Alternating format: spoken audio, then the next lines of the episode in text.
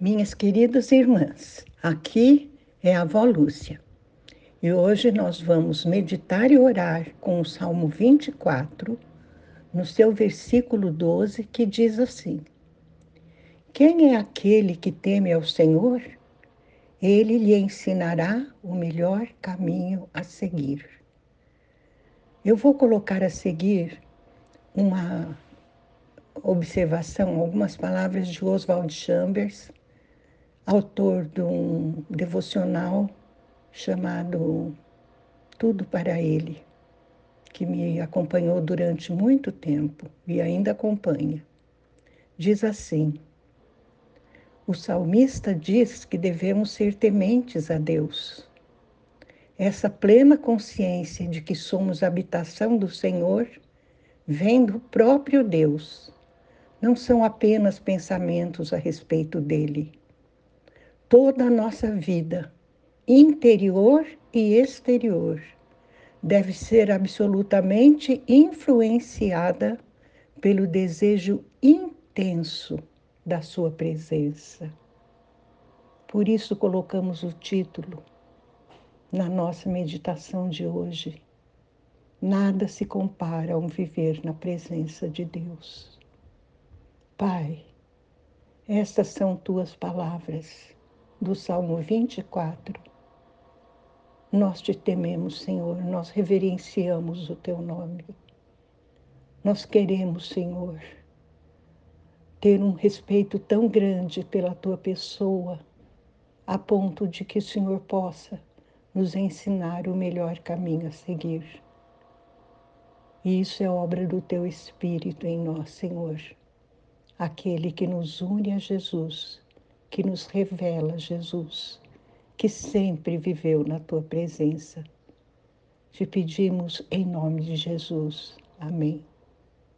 Atos 17, 28 diz: Pois nele vivemos, nos movimentamos e existimos.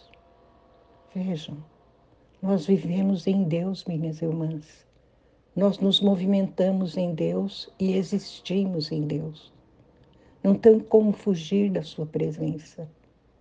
Mas a, o viver na presença do Senhor deve ter o objetivo de agradar o seu coração. Por isso, nós temos que estar atentos. Como Colossenses 3:2 nos diz: Pensai nos objetivos do alto e não nas coisas terrenas, pois morrestes e a vossa vida está escondida com Cristo em Deus. Que maravilha, minhas irmãs. Nossa vida está escondida com Cristo em Deus. Nele nós temos, nos céus, todas as bênçãos espirituais de que necessitamos no nosso dia a dia, justamente para aquilo que eu disse anteriormente viver de modo agradável ao Senhor. Oswald Chambers continua: se somos salvos e santificados, Deus nos guia utilizando-se de nossas escolhas diárias. Se estivermos a ponto de escolher algo que o Senhor não quer, Ele nos dará um sentimento de dúvida ou constrangimento ao qual, ao qual temos de prestar atenção. E por isso ele repete: sempre que houver dúvida, pare imediatamente. Nossa, essa frase me marcou tanto, tanto, que a minha decisão de tomar ou não alguma atitude ou de seguir algum caminho sempre se baseou nisso. Se eu estou em dúvida, sobre qual caminho a seguir, fico quieta, em silêncio, esperando que o Senhor me dirija. Em tudo deve ser assim, minhas irmãs. E no Salmo 24, 14 diz: A intimidade do Senhor é para os que o temem. Quer dizer, não é todo mundo que vive na presença de Deus, minhas irmãs. Não é todo mundo. Nada se compara a um viver na presença de Deus. Amém? Vamos orar. Senhor, nós te agradecemos de todo o coração pela tua palavra.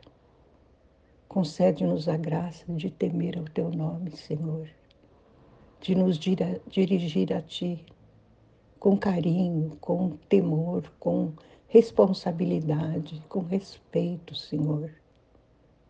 Por isso o Senhor colocou aquele mandamento: não diga o nome do Senhor em vão. Mas, Senhor, faze-nos seguir o teu caminho e sermos um contigo, com Jesus, com o Espírito Santo. Isto te pedimos em nome de Jesus. Amém.